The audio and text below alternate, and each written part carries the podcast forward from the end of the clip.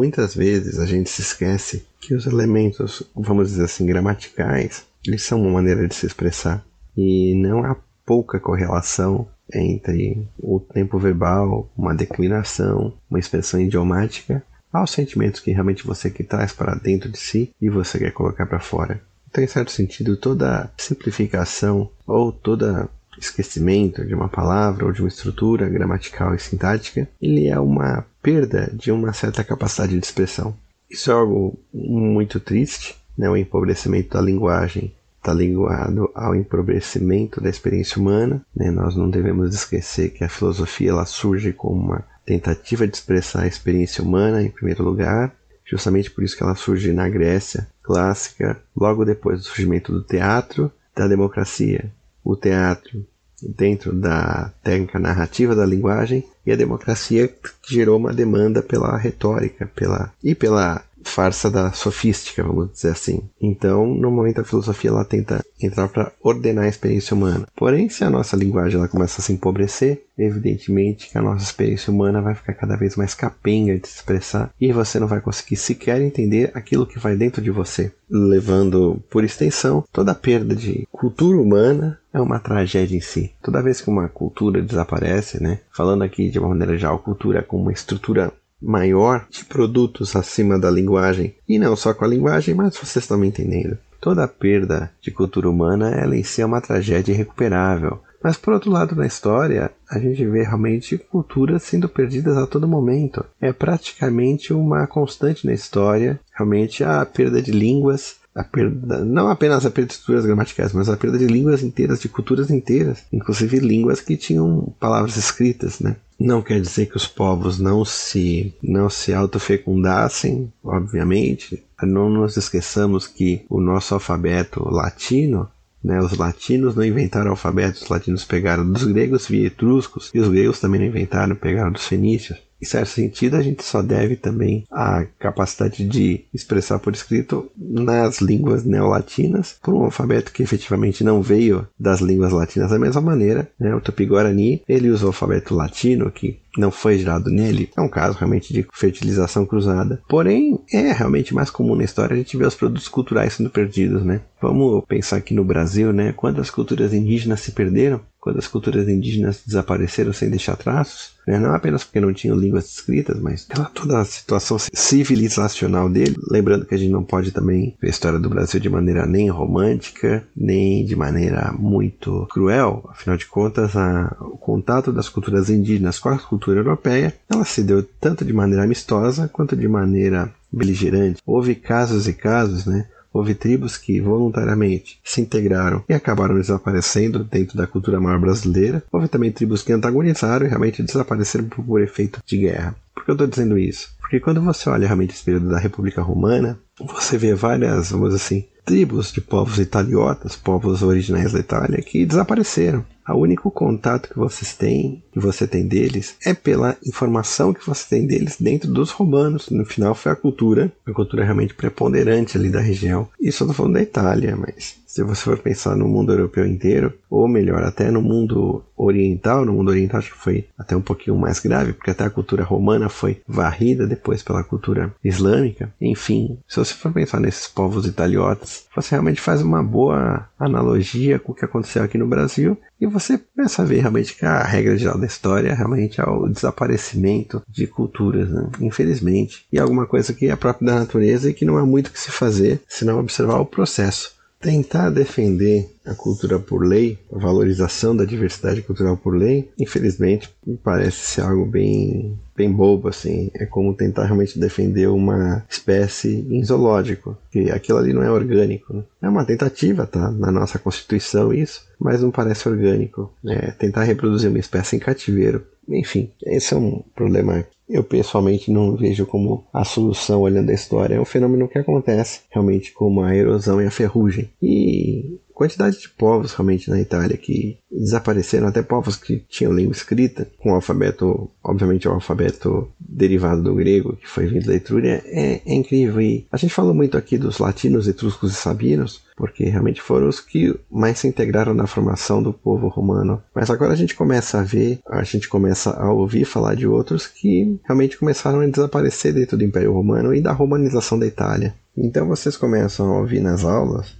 falando de guerras com outros povos, não são esses três principais, como os Volscos, os Ecos e os Érnicos. Quem são eles? São povos italiotas que viviam ali na Itália. Como eu falei, não era da tríade dos três povos principais. E não se sabe nem muita coisa, mesmo o pessoal que estuda arqueologia lá da época não acha muita informação. Até os nomes das cidades deles, você mais ou menos sabe a região, mas não sabe o local exato. E quando você escava algo, você frequentemente acha coisa de cultura latina, né? Cultura já vinda do Império Romano.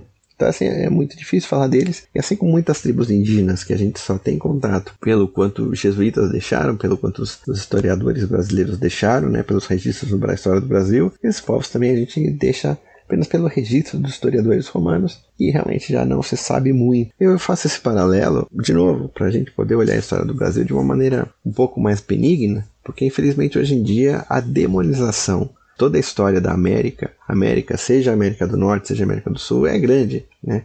É uma história contínua de bons versus maus. Infelizmente, desde a época do Rousseau, se tem a história do bom selvagem, então parece que a América era um paraíso idílico, enquanto vieram os europeus malvados e fizeram um genocídio. Quando a situação é muito mais nuance, né? muito mais, muito mais complexa. Se nós não conseguirmos trazer para nossa vida aquilo que a gente aprende dos nossos estudos, nada adianta. Então, se você pelo menos pegar essa história antiga e com ela compreender um pouquinho melhor a própria história do Brasil, já vai ser de grande valia, já vai ser de grande ajuda. Porque você realmente pode falar um pouco dos indígenas, mas como a gente pode pensar nisso, como a gente pode integrar num contexto maior, se até povos europeus desapareceram, desapareceram no processo cultural que levou à formação do Estado romano e, consequentemente, do mundo moderno. Ninguém fique realmente batendo no peito, achando que esses fenômenos que aconteceram aqui foram de maneira diferente do que aconteceu já no passado na antiguidade. Muito pelo contrário. Na América, por influência do cristianismo, e do próprio direito romano que estava vindo com os europeus, a situação foi um pouco menos cruel do que foi na antiguidade, né? Na antiguidade, realmente, a, o direito de guerra era muito complicado e eu garanto para vocês, o indígena americano teve muito mais direitos que um povo italiano derrotado pelos romanos. Não quer dizer realmente que não houve crueldades, óbvio. Onde há ser humano, infelizmente, há maldade, há crueldade. Mas, pelo menos, se havia um princípio ordenador, vindo pelo menos da religião e das leis, né, na colonização das Américas. Então, nós vamos falar de três povos que foram romanizados os traços deles se perderam, a cultura deles em grande parte, quase totalidade se perderam, mas estão sendo frequentemente citados aqui nessas aulas. Ao contrário dos latinos, etruscos e sabinos, eles não foram formadores do povo romano em si, mas sim foram, vamos dizer assim, os inimigos do entorno de Roma, que realmente antagonizaram e às vezes se aliaram com Roma e foram absorvidos no Império Romano e foram romanizados já no final da República, já no primeiro, segundo século antes do fim da República, já, já estavam completamente romanizados. Então, um dos povos que a gente frequentemente ouve o nome nessa época, realmente da monarquia início da República, que mais tarde some da história, são os érnicos, né?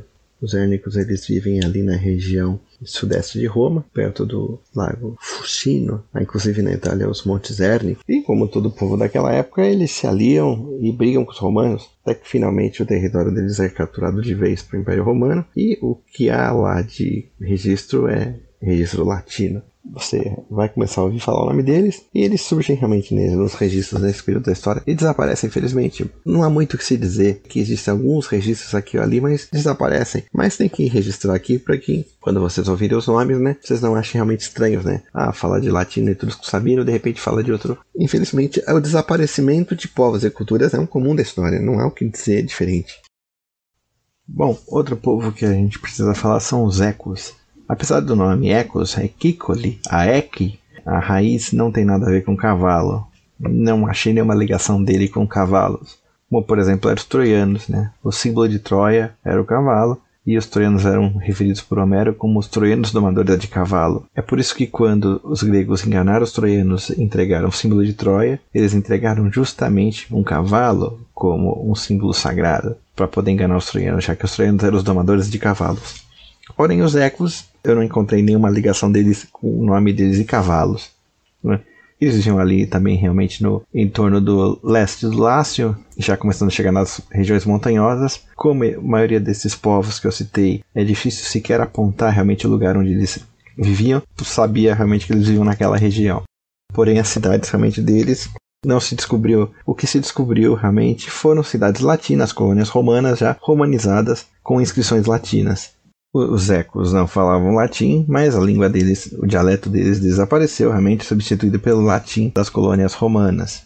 A primeira referência temporal que nós temos dos ecos na história de Roma foi no reinado do rei Anco Márcio. De acordo com Tito Livio, os feciais, os sacerdotes diplomatas da guerra, tiveram seus rituais inspirados nos ecos. De acordo com Tito Livio, realmente isso aí foi esses rituais dos feciais foram inspirados na religião dos ecos que é uma coisa curiosa porque no período arcaico realmente toda influência religiosa vinha de Etrúria. Nós vemos aí uma exceção à regra. Né? Mas fora isso, é realmente difícil achar alguma outra referência aos ecos. Bom, os ecos se tornam bem importantes no quinquênio 495-490 porque as incursões dos ecos e dos volscos contra Roma fizeram com que a plebe tivesse a alavancagem política, né? A força política para poder exigir mais direitos dos patrícios, já que é o grande chantagem da plebe é ou vocês nos concedem o que politicamente nós pedimos, ou nós não nos alistamos na guerra. Os sabinos, os ecos e os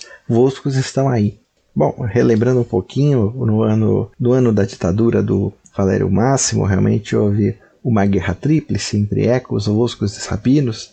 Né? O exército romano se dividiu em três. Estávamos no, quase às vésperas da sessão da plebe ditador ele invade o território sabino e tem uma vitória, uma vitória tremenda, uma, infelizmente uma vitória sem nome, né? Diz o Tito Livio que ela foi tão importante quanto a Batalha do Lago Regilo. E o cônsul Virgílio, o colega dele, atacou os Voscos e tomou a cidade de Velidra, cidade importante no território Vosco. E o cônsul Vetúrio realmente ele enfrenta os Ecos, né? Ele leva o território dos Ecos e tem uma vitória meio que vitória, meio que empate, porque os Ecos recuaram para as montanhas e os Ecos eram fortes né, na guerra, né? Bom, os ecos realmente participaram bastante dessa, dessas guerras, até que no ano 458, 458 a.C., na Batalha do Monte Algido, os ecos foram sofrer uma profunda derrota, né? Uma derrota tremenda, né? Monte Algido é uma, é uma região ali do, dos Montes Albanos e é uma passagem estratégica, né? De estrada. Eles sofreram uma grande derrota ao ponto que o líder dos Ecos, né, o Clólio Graco, foi pego e foi levado em triunfo né, pelo general romano que venceu ele. Depois que Roma foi saqueada pelos gauleses no ano 390 a.C., os ecos e os voscos tentam se aproveitar, fazendo uma aliança ali com os etruscos, para se aproveitar da fragilidade dos romanos. Mas realmente os romanos conseguem dar a volta por cima e segura os ecos. Depois eles desaparecem totalmente na história, são completamente romanizados. Como eu falei, o que do território eco sobrou realmente, as evidências até agora são praticamente todas latinas, né? Mais um povo que desapareceu dentro da formação do Império Romano. Bom, chegamos finalmente nos Volscos, outro povo italiota, que a gente começa a ouvir a falar mais dele nas brigas com os romanos, particularmente nesses anos da República. Dos Oscos se tem um pouquinho mais, né, se sabe um pouquinho mais até da língua deles, ainda que as inscrições sejam muito difíceis de encontrar. Os Volscos foram fundamentais nesses anos para as guerras que aconteceram com Roma e para plebe realmente conseguir os direitos políticos dela. Lembrando que com o Coriolano, realmente os Voscos quase chegaram às vésperas de destruir Roma, então desses povos aí da região, eles realmente quase chegaram lá, em que pese com um general e traidor romano. Os Voscos ficavam no sul do Lácio, ali na região de Ancio e Velitras. Eles sofriam tanto a influência dos latinos quanto dos samitas e dos sabinos. Né? Os sanitas que a gente vai falar numa aula futura, porque eles foram muito importantes nas futuras guerras que ocorrem para domínio da campanha italiana. E os Voscos, eles realmente eles sofrem esse impacto da República Romana quando ela começa a expandir além do Lácio. O primeiro registro de luta com os Voscos foi na época do Tarquínio Soberbo, e realmente é, nesses anos da cessação da plebe eles foram fundamentais. Em 492 eles sofreram uma grande peste né, que destruiu parte do território Vosco e os romanos aproveitaram para fazer uma colônia na recém-conquistada Velitras, uma cidade bem importante. Logo depois da paz que o Coriolano conseguiu com Roma e do assassinato de Coriolano, os Voscos se dão mal numa briga com os próprios Ecos e perdem as vantagens estratégicas que eles tiveram realmente na vitória contra os romanos. Por volta do ano 390 389, há uma luta pela, os romanos pela região ali chamada dos Pântanos Pontinos, ali ao, na região de Ancio. 380 390, nessa época, houve a tomada das principais cidades volscas, né? Ancio e Sátrico. Isso pode se apontar como, vamos dizer assim, o fim da independência dos volscos politicamente. E, finalmente, na Guerra Latina, no ano 340, quando os latinos entram numa grande insurreição contra os romanos por mais direitos políticos, os volscos eles tentam realmente se aliar aos latinos, mas há pouca informação. Como a maioria dos povos da região, os volscos também tentaram se aproveitar da fraqueza dos romanos quando do saque de Roma pelos gauleses. Mas, enfim, nessa época do século IV a.C., assim como os ecos começam a desaparecer as informações sobre os Volscos, mostrando que realmente a submissão dele aos romanos e a romanização pelas colônias que os romanos estavam colocando no território deles estava indo a todo vapor. Conforme a gente for avançando nas aulas de história propriamente ditas, talvez a gente vá descrever melhor um pouquinho essas guerras e vão ficar mais claros para todo mundo realmente o que aconteceu, já que é bem mais fácil falar do que já foi abordado do que vai ser abordado. Enfim, porém os Voscos têm alguma coisa a mais que os Ecos e os Érnicos não têm. Os Voscos nós já começamos a ter alguns nomes de pessoas importantes deles nos registros, como por exemplo Atio Túlio Alfídio, que foi realmente o grande líder dos Voscos da época do Coriolano, que vamos dizer assim, deu poder militar para o Coriolano atacar Roma. Nós também temos os Voscos aparecendo na Eneida de Vigílio com a Amazona Camila, a Amazona Camila que se junta na aliança contra os troianos e luta contra os troianos e é morta na Eneida. E finalmente a gens Otávia realmente vem do território Voscos. A gens Otávia que deu de sangue o imperador Augusto, né? O Otávio Augusto, ele era realmente de origem volsca. Claro que alguém vai dizer que assim que ele foi adotado por Júlio César, ele saiu da gens Otávia e entrou na gens Júlia, obviamente. Mas pode-se dizer que de sangue o imperador Augusto tinha origem volsca. Então, enfim, é isso. Esses três povos que a gente está abordando nessas guerras, nessa parte da história, começam a desaparecer e, vamos dizer assim, são vítimas de uma romanização total, né? E se integram no Império Romano e se integram em toda aquela cultura e iam acabar desaparecendo na história.